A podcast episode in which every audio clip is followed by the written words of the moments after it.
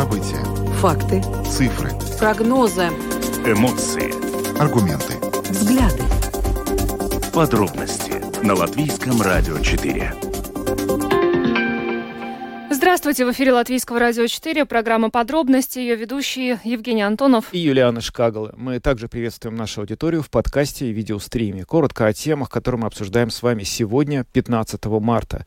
Сэм сегодня на внеочередном заседании отклонил запрос оппозиционных партий Латвии на первом месте и стабильности об отставке министра обороны Инары Мурниеца. Запрос был подан в связи с возможными нарушениями в закупке продовольствия для армии. Мы в самом начале программы связываемся с одним из инициаторов этого запроса и подробнее обсудим, что там произошло.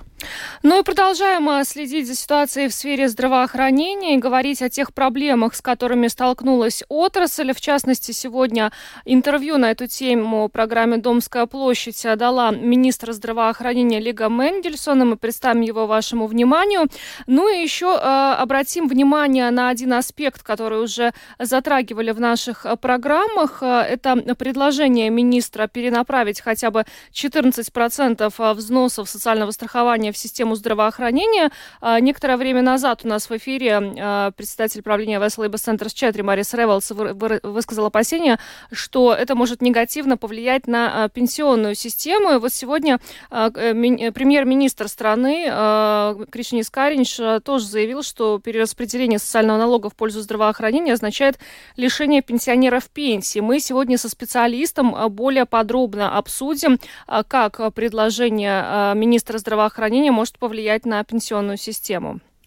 Ну а затем мы переместимся в Украину, точнее над Черным морем. Накануне произошел важный инцидент, который может оказать очень серьезное влияние на международную безопасность.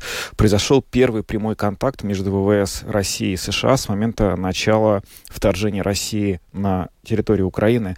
Над Черным морем был сбит американский разведывательный беспилотник МК-9. Это, этот акт совершил э, российский истребитель Су-27. Насколько это серьезное осложнение отношений двух стран, каким вообще потенциал, каков потенциал эскалации этого конфликта, мы об этом сегодня поговорим с экспертом по безопасности. Э, несмотря на погодные условия, на прошлой неделе из Латгала в Ригу успешно доставили донорское сердце. И была проведена первая в этом году трансплантация этого органа для тяжелобольного пациента. Э, эта э, операция провелась в больнице Страдания. Тема донорства органов очень важна, и специалисты неоднократно поднимали вопрос о том, что в Латвии не хватает донорских органов. В частности, не все жители нашей страны готовы э, идти на этот шаг. И э, сегодня мы решили этот вопрос обсудить с вами, примем ваши звонки э, и про- попросим ответить на вопрос, э, позволите ли вы использовать ваши органы после смерти, чтобы спасти чужую жизнь. Звонки будем принимать в конце эфира по телефону 672274440 и можете уже сейчас начинать писать нам на WhatsApp по телефону 28040424. Видеотрансляцию программы подробности смотрите на домашней странице Латвийского радио 4, LR4LV, на платформе rus.lsm.lv, а также в Фейсбуке, на странице Латвийского радио 4 и на странице платформы Rus.LSM. Слушайте записи выпусков программы «Подробности» на крупнейших подкаст-платформах. Наши новости и программы также можно слушать теперь в бесплатном мобильном приложении «Латвия с радио». Оно доступно в App Store, а также в Google Play. Ну а далее обо всем по порядку. Подробности прямо сейчас – Это программа «Подробности» на Латвийском радио 4. Мы начинаем с главной внутриполитической новости. Сэм Латвии сегодня на внеочередном заседании отклонил запрос оппозиционных партий Латвии на первом месте и стабильности об отставке министра обороны Инары Мурниеца. С нами сейчас на видеосвязи Алексей Росликов, председатель парламентской фракции «Стабильности». Добрый вечер. Добрый вечер.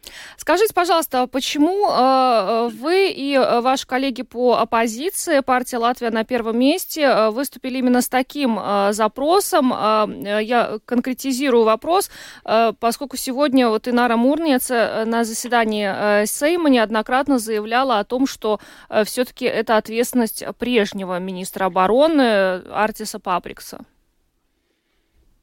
Мы за абсолютную справедливость. И если слушали мои дебаты, именно с таким вот э, ключевым словом я и выступил.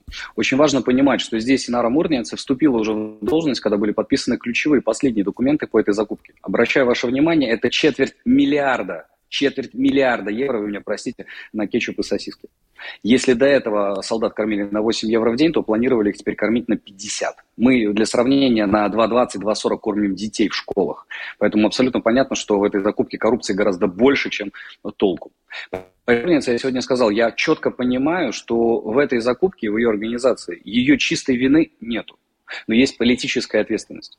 Если единственный способ, как я могу призвать ее навести порядок в этом министерстве, это выставить ее кандидатуру на потенциальную демиссию, то я и буду так поступать. Потому что в течение двух недель не последовало никаких увольнений. Госсекретари должны вылететь с работы. Начальники отделов закупок должны вылететь со своей работы. Начальники юридического отдела, которые позволили уже после самой закупки менять составляющие ключевые факторы этого договора, должны вылететь без каких-либо там размышлений. Хотя бы отстранение до окончания служебной проверки. Это безумно важно. До сих пор это сделано не было. Поэтому я призвал национальное объединение все-таки подумать, есть ли смысл, простите за простое слово, топить свою репутацию ради того, что организовали, в принципе, похоже, не они. Но саму коррупцию это же никак не искореняет. Ну, вот э, это приложение, которое, предложение ваше, оно не прошло сегодня. И как вам э, видится теперь дальнейшее развитие событий вот в этом э, плане? Вы бы хотели, чтобы был наведен порядок. Теперь тот шаг, который вы сделали, получается, успеха не, ну, не имел, да? Отстав... Предложение об отставке не было удовлетворено. Что будет происходить дальше? Первое, самое главное, что новая оппозиция в нашем лице должна делать, это постоянно говорить, постоянно бороться и указывать так называемой коалиции на их ошибки. Поэтому все, что мы делаем каждый день, каждую неделю, такие заседания, они приносят свои плоды. Сегодня было важно показать, в каких масштабах у нас в стране, простите за простое слово, воруют.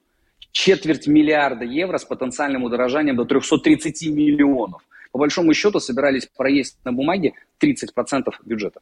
У них есть месяц. Мы с господином Шлессерсом договорились об этом. В течение месяца господин Каринш и госпожа Мурница должны принять очень резкие, четкие движения, которые покажут обществу, что а, эта закупка не будет продолжаться, б, все виновные лица в ней будут наказаны. Э, также мы сегодня разговаривали на ту тему, что, возможно, есть необходимость призвать и предыдущих руководителей Министерства обороны к юридическому ответу. Если они это не сделают, мы выставим на демиссию полностью весь кабинет министров, включая господина Каринша. Это будет правильное решение. Вы можете заранее уже сказать, Алексей, это не увенчается никаким успехом. Венчается. Еще раз, каждодневная, кропотливая, четкая, абсолютно необратимая работа на то, чтобы торпедировать все, что творит это правительство, приносит свои результаты, поверьте. Давайте, может быть, еще вот э, по полочкам так разложим, как, каких шагов вы конкретно ждете? То есть это отставка э, ответственных чиновников Министерства обороны, это э, призыв к ответственности бывших руководителей Министерства обороны, и какие еще шаги должны предпринять Мурниец и Каринши, на ваш взгляд? Первый, первый и самый главный – увольнение госсекретарей. Это те люди, которые представляют интересы как министра, так и кабинета министров абсолютно на всех, на всех позициях кабинета. Соответственно, полностью все госсекретари должны быть уволены, заменены на новых людей, которые готовы и хотят работать. Второе, юридический отдел. Нужно разобраться, кто позволил после закупки уже изменить составляющую договора. Соответственно, здесь должна лететь голова юристов. Это очень важно. Третий момент, он для меня на самом деле абсолютно безумно важен. Закупки. Человек, который руководит отделом закупок в Министерстве обороны, ну, по случайной э, ситуации является членом э, национального объединения. Ну, также был кандидатом в депутаты, не прошел. Ну, соответственно, человек не чужой. Понимаю, жалко, но уволить придется. Потому что, насколько мы поняли, с его стороны даже была допущена особая ошибка. Он в процесс закупок допустил политического советника господина Пабрикса, в тот момент Пабрикс именно управлял Министерством обороны, что абсолютно ну, недопустимо и неприемлемо. Поэтому вот как минимум три позиции, которые госпожа Мурнинс как домашнюю работу должна выполнить. И по большому счету мы, как э, фракция стабильности, именно этого от нее и требуем. Нашли коррупцию, должны быть виновны. Есть виновные, они должны понести наказание. Мало просто сказать, вот мы нашли, действуйте. Поэтому, обращаясь к вашему вопросу, три ключевые позиции, три ключевых увольнения. Сколько там будет человек в этих ключевых увольнениях, я найдено чиновников, которые засунули свою руку в карман людям на четверть миллиарда евро, тем лучше. А не планируется ли этот вопрос, э, может быть, дальше продолжить рассматривать э, ну, в рамках каких-нибудь расследований на э, парламентских комиссиях и пригласить туда, ну, например, господина Пабрикса, который руководил министерством в тот период? В эту пятницу состоится уже комиссия закрытая, куда придет госпожа Мурница давать объяснения по поводу этой закупки. Но здесь, поймите, абсолютно все предельно понятно. Ни госпожа Мурница, ни любая другая, скажем так, участвующая сторона в этом вопросе не отрицает, что произошла просто ну, помрачительная попытка вывода денег из государственного бюджета. Изначально на эти растраты было запланировано всего, вслушайтесь в эту цифру, 8 миллионов евро. Как эта сумма потенциально выросла до 330, ну, мне абсолютно непонятно. И госпожа Мурница, во всяком случае, при коммуникации тоже недоумевает. Поэтому я думаю, что дальнейшие вот эти вот диалоги, они бесполезны. Здесь больше вопрос господину Кариншу, насколько он готов бороться с коррупцией. Обращаю ваше внимание, что мы ежедневно слышим, говорим о войне и готовимся к каким-то конфликтам. Как мы можем обеспечить безопасность нашей страны, если мы больше 30%, это только то, что поймали, больше 30% госбюджета собирались просто вымыть из кошельков. Поэтому я думаю, что ситуация очень глубокая, и я думаю, что господин Каринш и все спецструктуры должны просто сейчас, на данный момент, ежедневно с утра до вечера заниматься только этим вопросом и показать людям, кто виноват и кто за это понесет ответственность. Это очень важно. Ну что ж, спасибо вам большое за интервью. Алексей Росликов, э, председатель парламентской фракции стабильности, был с нами на видеосвязи. Еще раз благодарим вас и всего доброго. Спасибо, всего доброго. Э, ну, теперь предлагаем послушать э, фрагмент э, выступления непосредственно самой Нары Мурниец, министра обороны, сегодня на внеочередном заседании парламента. Вот что она сказала обо всей этой ситуации. Darījusi visu, lai celtu gaismā ar šo iepirkumu saistītās nebūšanas. Я сделала все возможное, чтобы привлечь внимание к нарушениям в закупках продовольствия для армии. С момента, когда я заступила на пост министра обороны, до завершения процедуры заключения договора прошло четыре дня. Если бы в течение этих четырех дней я получила информацию о том, что там произошло, то я могла бы оценить, что с этим делать. Но этого не произошло. Госпожа Абрама, если вы видели эту закупку, информация о которой была размещена в интернете, то вы, наверное, заметили, что ни я, ни государственный секретарь этот договор не подписывали. Вы это видели. И я призываю придерживаться фактов, а не их интерпретации. Вся эта история началась при предыдущем министре, когда Министерством обороны руководила другая политическая сила. А теперь перейдем к фактам. Работа над этой закупкой началась в декабре 2020 года и завершилась 22 ноября 2022 года решением закупочной комиссии о победителе закупки. Предприятие, у которого, как показала инициированная мною проверка, был опыт в предоставлении услуг общественного питания, но фактически не было опыта в обеспечении логистических услуг. Во время процедуры закупки по непонятным причинам, подчеркну, по непонятным причинам, были внесены изменения в список требований квалификации претендентов. Организовывала закупку и создала закупочную комиссию не министерство, а Государственный центр оборонной логистики и закупок. Заключение договора и объявление победителя закупки также происходило при прежнем министре обороны – Получатели этой услуги – 8 учреждений национальных вооруженных сил. Договор подписывали 8 должностных лиц, которые и представляли эти 8 учреждений национальных вооруженных сил. Каждый из этих должностных лиц ответственно за бюджетные средства соответствующего учреждения, которые запланированы для конкретной закупленной услуги. Позже, когда представители СМИ в публичном пространстве обратили внимание на возможные риски в связи с этой закупкой, я незамедлительно поручила провести проверку по поводу закупки Государственного центра обороны и логистики. Коллеги, я понимаю, что у вас есть много вопросов. У меня их тоже много, как и у вас. Именно поэтому была начата данная проверка. Tādi radās arī man. Tieši tāpēc šī. Это был э, фрагмент э, выступления Инары Мурниец, министра обороны, сегодня на внеочередном заседании Сейма, когда рассматривался э, вопрос о ее отставке. В итоге голосование она выдержала. Но вот стоит отметить, что уже после заседания Сейма стало известно, что прокуратура начала проверку закупки продовольствия для вооруженных сил. В общем-то, ну, теперь остается следить за ходом этого расследования. И еще один вопрос – это кто понесет ответственность, конечно же, какие должностные лица понесут ответственность за это. Ну вот оппозиция, как мы слышали, будет за этим следить пристально. Ну, в этом, да, во всей этой истории она для меня лично разбивается на два больших блока, два больших вопроса, на которые нужно ответить. Э, во-первых, очевидно, что с 2020 года, когда начался тендер, до 2022 года конца, когда, собственно, мы видели уже и конец ковида, и инфляцию из-за войны, явно, что любой тендер не мог не увеличиться в размерах. То есть в каком-то смысле то, что размер суммы, на которую планировалась закупка, увеличился, это, наверное, логично.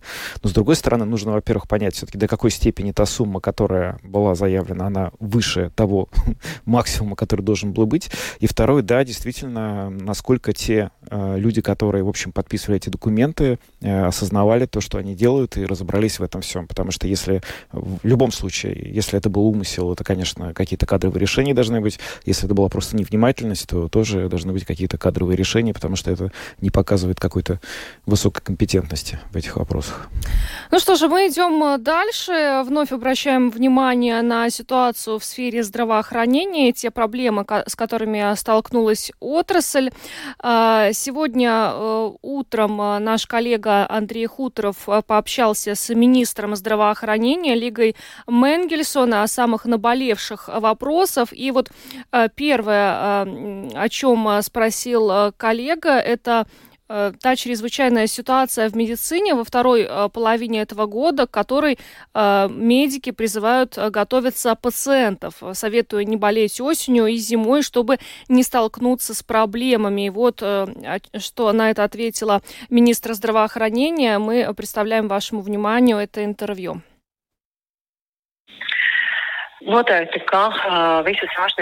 Несомненно, все лечебные учреждения работают и будут продолжать работать. Что касается сложностей, что где-то что-то может уменьшиться, мы будем сейчас говорить отдельно с каждой большой региональной больницей. Я бы пока воздержалась от каких-то общих выводов. Сегодня в медицине кризис?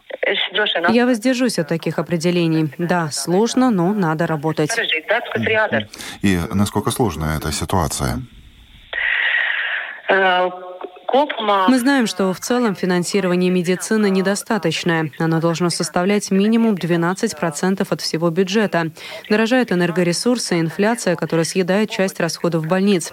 Два последних года отрасль получила 500 миллионов финансирования на непредвиденные расходы с ковидом. Сейчас этого нет. Ситуация очень болезненная. Бюджет 2023 принят. Медицина в этом году получит 1 миллиард 600 миллионов евро, включая дополнительное финансирование финансирования 85 миллионов. Позволит ли это сохранить нынешнюю корзину услуг, которые оплачивает государство, и нынешний размер пациентских взносов за визит к врачу и пребывание в больнице? Конечно, это технически очень недостаточный бюджет. В то же самое время есть этот миллиард 600 тысяч евро как базовая основа, которые добавили еще 86 миллионов, плюс еще 11 миллионов больницам для компенсации подорожания отопления и электричества. Конечно, это не то, чего нам хотелось бы, но в то же самое время будут продолжены все начатые терапии, включая онкологию и лечение редких заболеваний. Также онкология получит новые лекарства. Знаю, что больницам хронически не хватает медсестер, Латвийский университет Страдыня получит финансирование на обучение 250 младших медицинских работников. Кроме того, будут увеличены зарплаты помощников медсестер. Также этот бюджет усилит службу неотложной помощи. И все же вы ушли от ответа на вопрос о сохранении нынешнего объема медуслуг и пациентских взносов. Сейчас мы работаем над тем, чтобы все нынешние услуги были сохранены и доступны. Что касается региональных больниц и введения в них конкретных уровней медицинской помощи, то это это системный вопрос, а не что-то другое.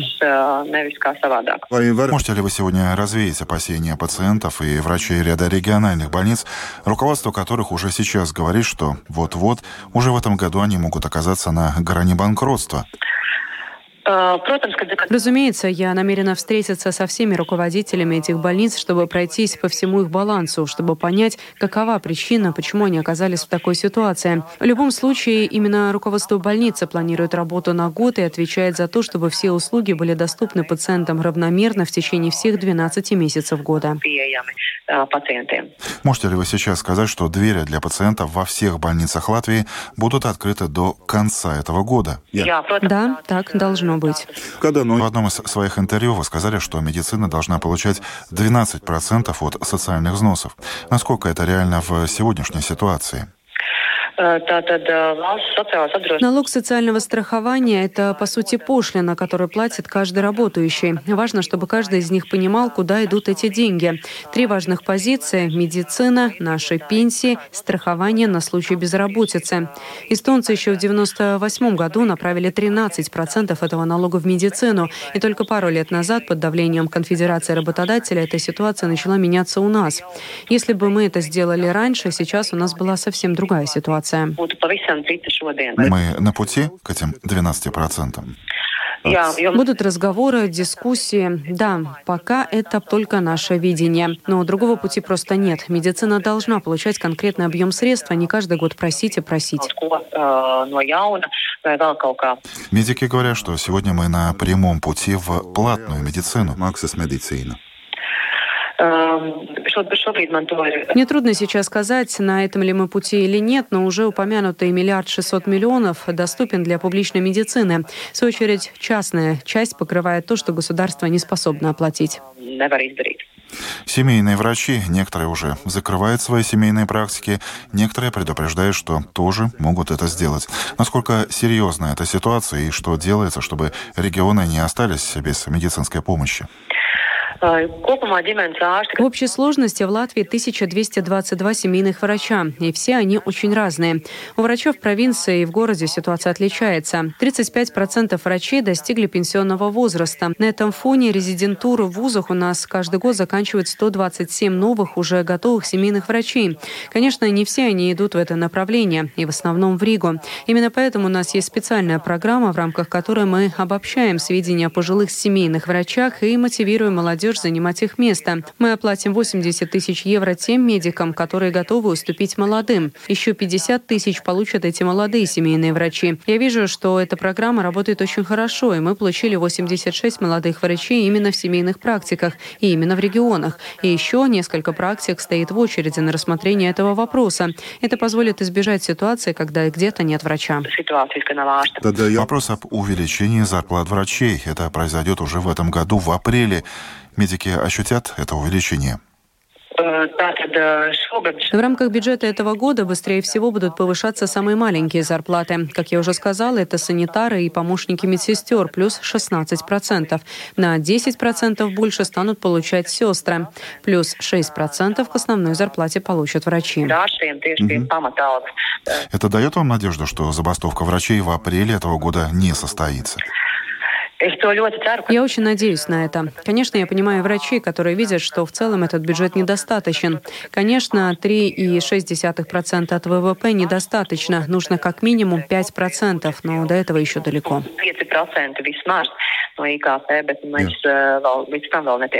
Ну и чисто по-человечески хочется понять, как вы чувствуете себя сегодня в кресле министра здравоохранения. Не стало ли у вас больше таблеток от головной боли в вашей сумочке и ящике рабочего стола? Э, ситуация непростая. Конечно, я знала, что будет трудно, но я не ожидала, что ситуация будет настолько сложной.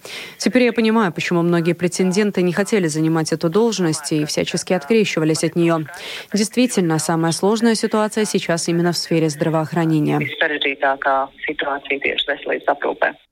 Министр здравоохранения Лига Менгельсон ответила на вопросы нашего коллеги Андрея Хутора. Но, но вот э, на чем мы хотим заострить внимание, это вот ее предложение о э, перераспределении хотя бы 14% взносов социального страхования в систему здравоохранения. Э, премьер-министр страны Кришнис Каринш э, сегодня заявил, что это перераспределение означает лишение пенсионеров пенсий. Да, и на самом деле сейчас э, идет такая очень большая дискуссия, потому что после того кризиса с финансированием системы здравоохранения, в котором э, мы все оказались, э, явно хочется найти какое-то долгосрочное решение. И вот есть точка зрения, что такое долгосрочное решение — это зафиксировать объем социальных взносов, которые будут постоянно идти на систему здравоохранения. Таким образом, вопросов о том, надо ли увеличивать финансирование этой отрасли каждый год, просто не будет стоять. Так сделали в ряде соседних стран. Насколько действительно именно такая мера угрожает пенсионному бюджету? Можно ли так, может ли так получиться, что мы, э, увеличив за счет этих накоплений э, средства в системе здравоохранения, лишим пенсионеров пенсии?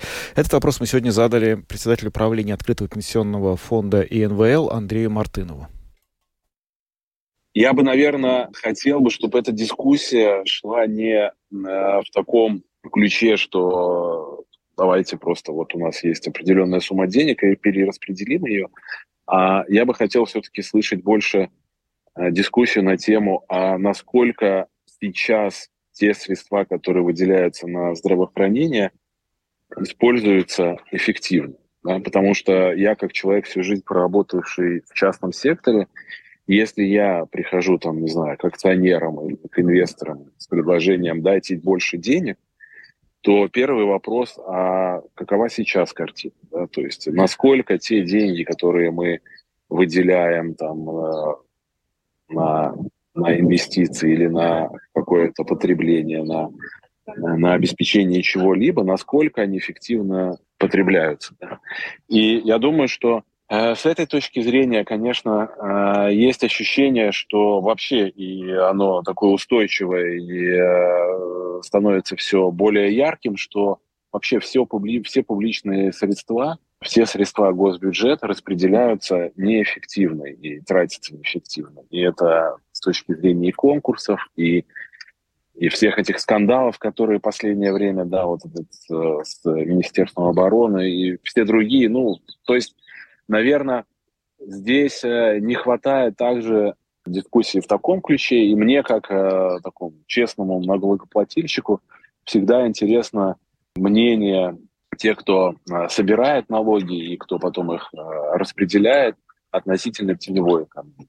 То есть почему у нас такая ситуация, что, что есть те, которые платят налоги и стараются, и, может быть, как-то так солидаризируются и настроены позитивно на этом э, вопросе, и э, доля теневой экономики там превышает 20%, самый высокий уровень, показатель в еврозоне. Ну, то есть я бы, наверное, все-таки хотел бы слышать более ну, вот, четкие ответы на, на эти вопросы, а не на то, чтобы у пенсионеров существующих или будущих отобрать деньги и потратить. И вот вопрос, потратить на что, Почему столько? Потому что я так понимаю, что в абсолютных цифрах это порядка неполные 600 миллионов дополнительных, если я правильно посчитал. Да? У меня получилось 570 миллионов дополнительных, 1,6 миллиарда существующих. Ну, то есть мне кажется, что это вообще такая бездонная яма там, или или такой бездонный черный какой-то куб, да, какая-то коробка, черный ящик, да, вот как э, что, где, когда, да, куда сколько денег не закинь, все равно мало. И, в принципе, я думаю, что нужно тут говорить больше о государственном управлении, об ответственности политиков, а не о том, чтобы отобрать деньги у пенсионеров и потратить на здоровье тех же пенсионеров или потратить на здоровье существующих э, налогоплательщиков. То есть я понимаю, что эти обе цели очень важны, но у меня всегда вопрос, насколько эффективно эти цели сейчас достигаются сторонники этой инициативы при распределении социального налога, да, они ссылаются на опыт Эстонии и даже вроде бы Литвы, что у наших соседей есть успешная практика, когда они часть, вот большую часть, определенную часть этого социального налога направляют на эти цели, на нужды системы здравоохранения, и это у них работает. Есть успешный опыт э, применения таких практик? Денег всегда не хватает. Если вы посмотрите на любой бизнес, любую, я не знаю, общественную инициативу, то есть если так по большому счету, да, то денег всегда не хватает. Тогда опять вопрос, насколько, как мы эти деньги расходуем. Можно просто их тратить безрассудно, а можно эффективно использовать. Я думаю, что как литовцы, так и эстонцы, их э, государственное управление уже не раз доказало, что они гораздо эффективнее распределяют, ну, вернее, расходуют средства госбюджета. Я думаю, что эти модели существуют разные. И можно как бы ссылаться на любую модель или на любую структуру составления бюджета и расходования этого бюджета. Но пока мы не вылечим или не решим основную проблему, как мы тратим эти деньги, я думаю, что мы проблему не решим. Эти попытки решить проблему перераспределения средств, не касаясь э, вопроса ну, расходования средств, ну, это будет заколдованный круг. Мы из него никогда не вылезем.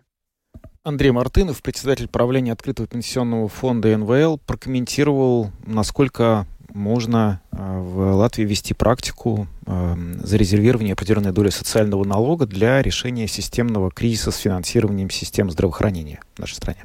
Ну, очевидно, что придется искать какие-то другие э, решения э, партнерам э, по правительству, потому что Кришини Скаринш в отношении предложения министра здравоохранения сказал, что он не может этого допустить. И, по его словам, этот социальный налог можно перераспределять по-разному, но денег от этого больше не станет. Но, в общем-то, посмотрим, чем эти дискуссии завершатся, потому что, очевидно, деньги на здравоохранение где-то придется искать в другом месте. Ну что ж, мы перейдем к нашей следующей теме. Поговорим об опасном инциденте, который произошел вчера утром над Черным морем. Это был первый прямой контакт между ВВС России и США с момента начала вторжения России в Украину.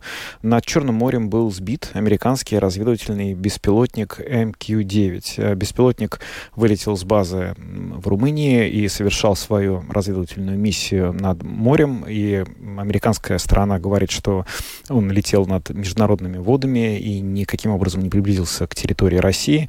Но, тем не менее, вот э, над морем произошел контакт между самолетом и вот этим беспилотником в результате которого беспилотник, а, собственно, а, потерпел крушение.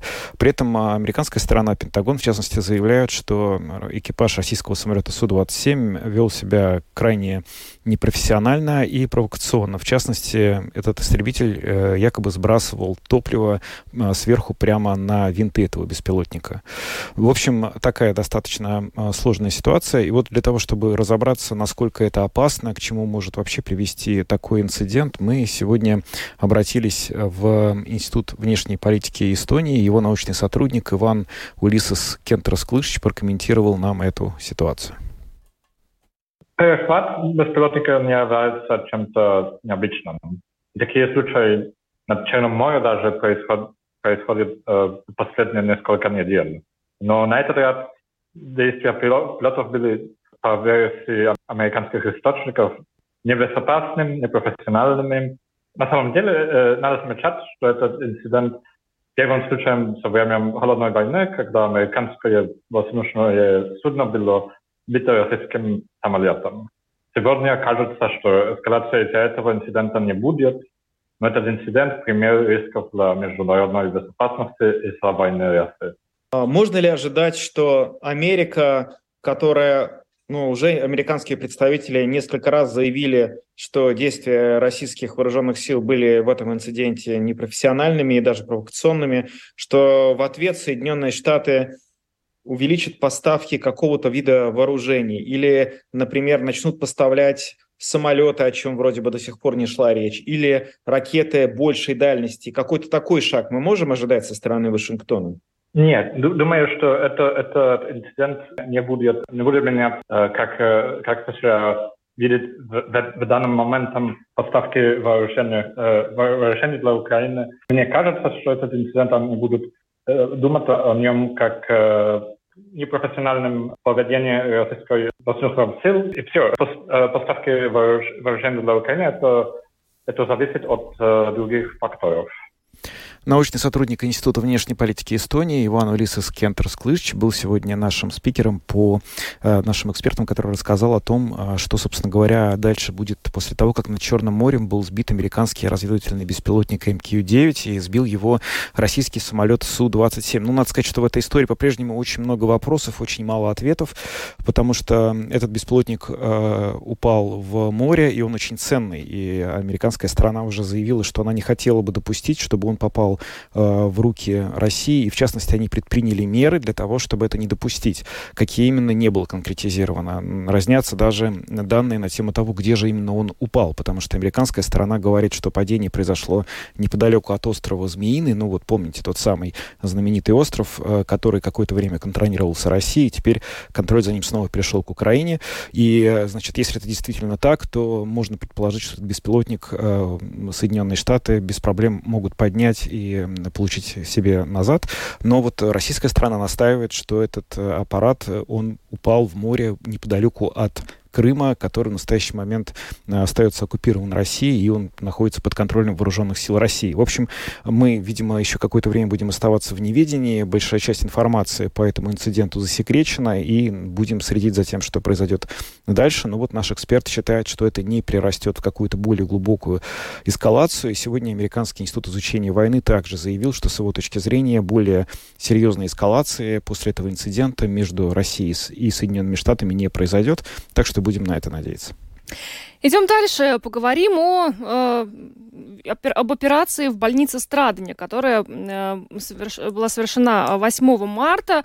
Ее уже назвали самой экстремальной трансплантацией э, в истории. Вот почему.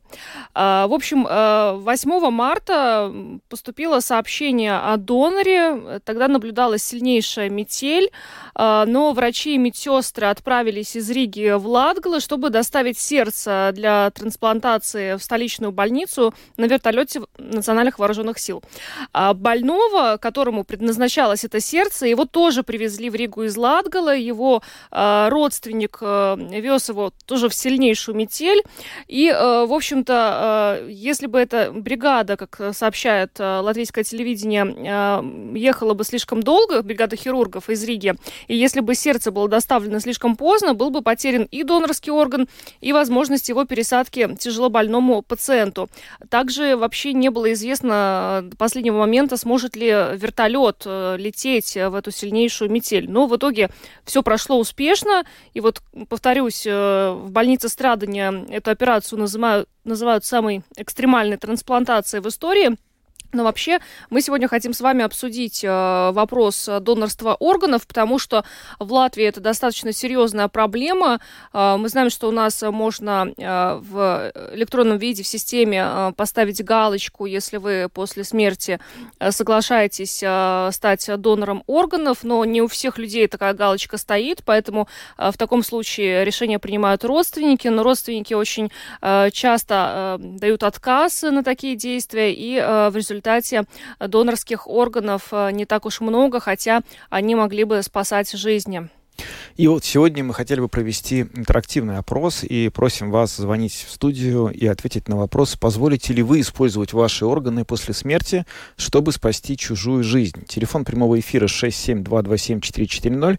Вы также можете писать нам на WhatsApp 2804-04-24. У нас есть первый звонок. Здравствуйте, вы в прямом эфире. А, добрый день. Категорически против. Депутаты Сейма органы готовят. Я не хочу быть складом готовой продукции. Угу. А, спасибо. Категорически против. Ну, эм...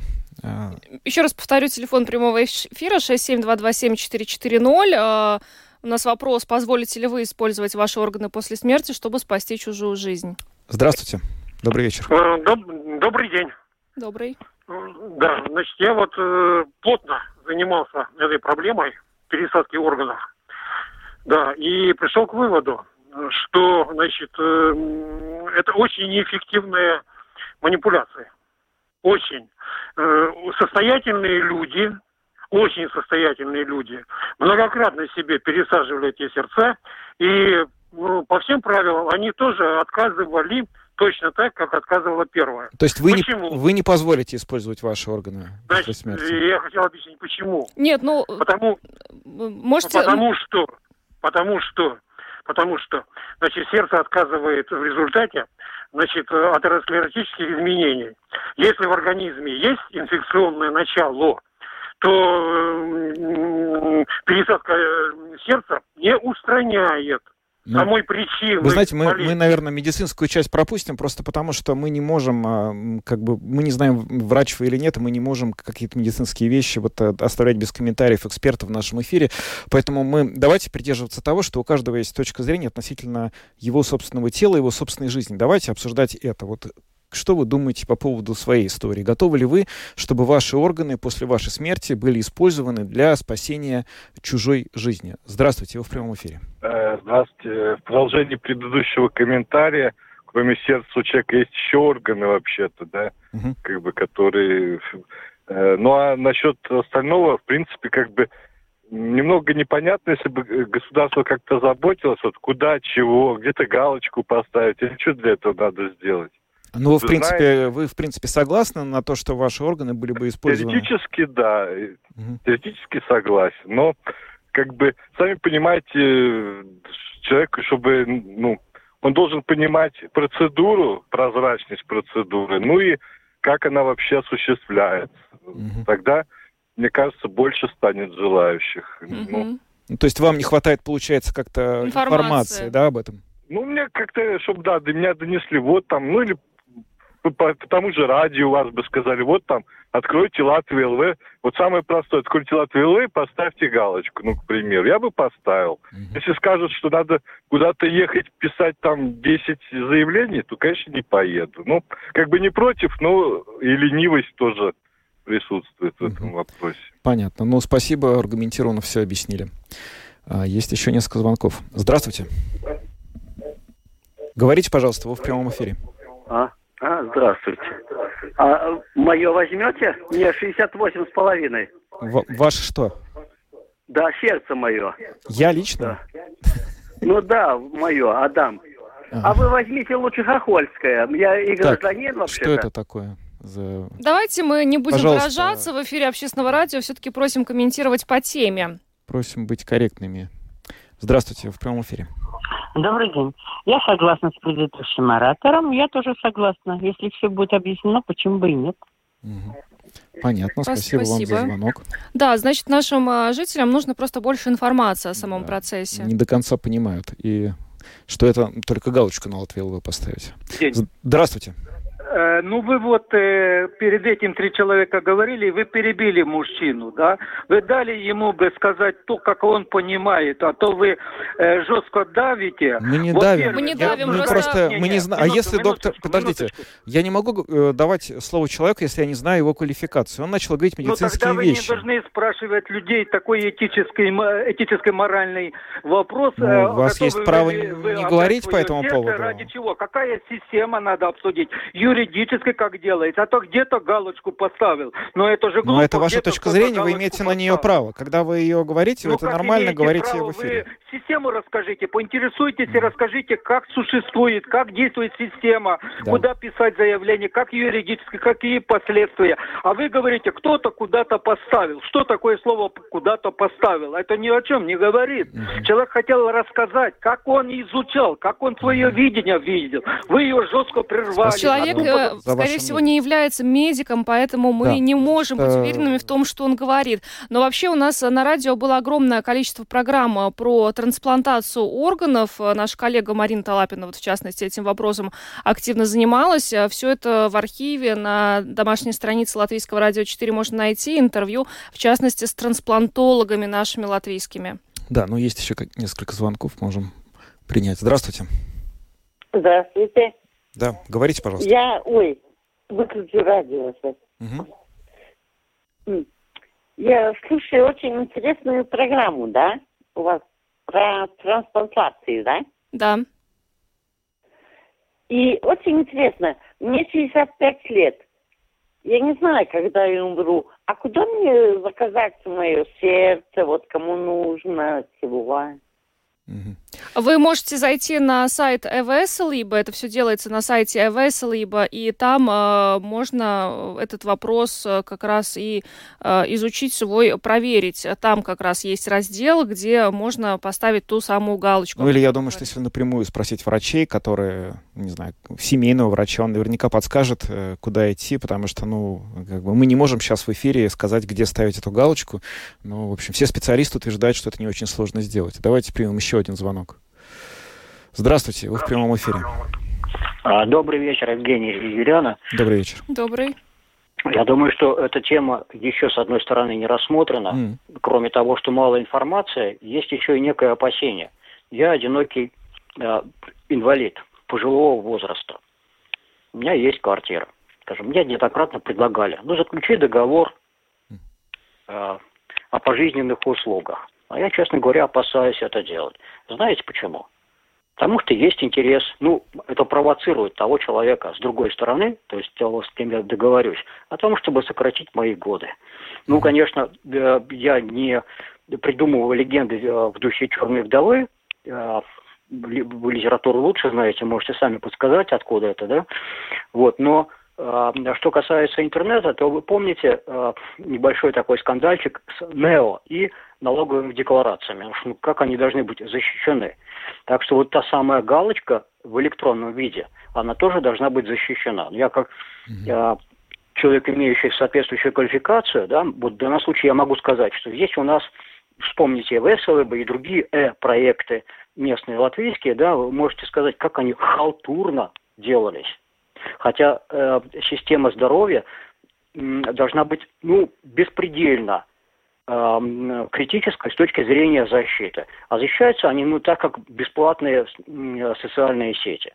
С другой стороны, даже э, где этому очень серьезно уделяют внимание, ну, в Соединенных Штатах Америки, уже есть прецедент, когда вот эти самые пресловутые хакеры, ну, то есть просто хулиганы, добрались, используя, э, ну, не будем говорить, какую уязвимость, до э, Э, системы жизнеобеспечения, которая вообще непонятно почему была доступна из интернета. Ой, ну, знаете, ну это разные вот истории бывают, но это, в общем... Да, спасибо, но да, спасибо. здесь вот стоит э, такую ремарку добавить, а это, то, о чем говорят врачи, не любое сердце подойдет любому донору. Там должны сойтись очень многие факторы, медицинские показатели, поэтому я примерно представляю, о каких э, теориях заговора идет речь, но э, нельзя просто так взять любое сердце и пересадить любому человеку. Ну, да, и на самом деле, как бы этот опрос это не стремление вас э, каким-то образом принудить к тому, чтобы принять решение. Это желание услышать вас. В общем, э, когда вы просто вы, пожалуйста, услышите правильно, когда звонит человек, рассказывает свою историю личную, когда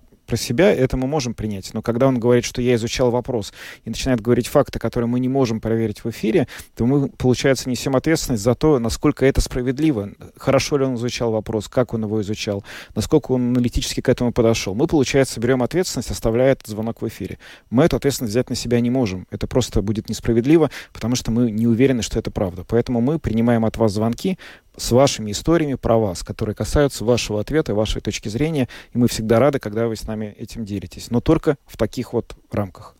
Э, очевидно, очень тяжелая тема для наших слушателей, и, э, очевидно, вопрос этот нужно актуализировать и больше информации об этом давать. Но еще раз э, хочу подчеркнуть, что неоднократно были интервью транспланто с трансплантологами у нас на Латвийском радио 4, на нашей домашней странице, в архивах.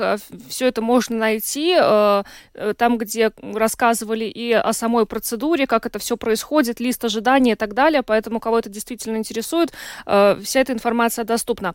Э, спасибо всем, кто сегодня позвонил. Э, на этом программу подробности завершаем. С вами были Евгений Антонов, Юлиана Шкагла, звукооператор Том Шупейко, видеооператор Роман Жуков. Хорошего вечера и до завтра. До завтра.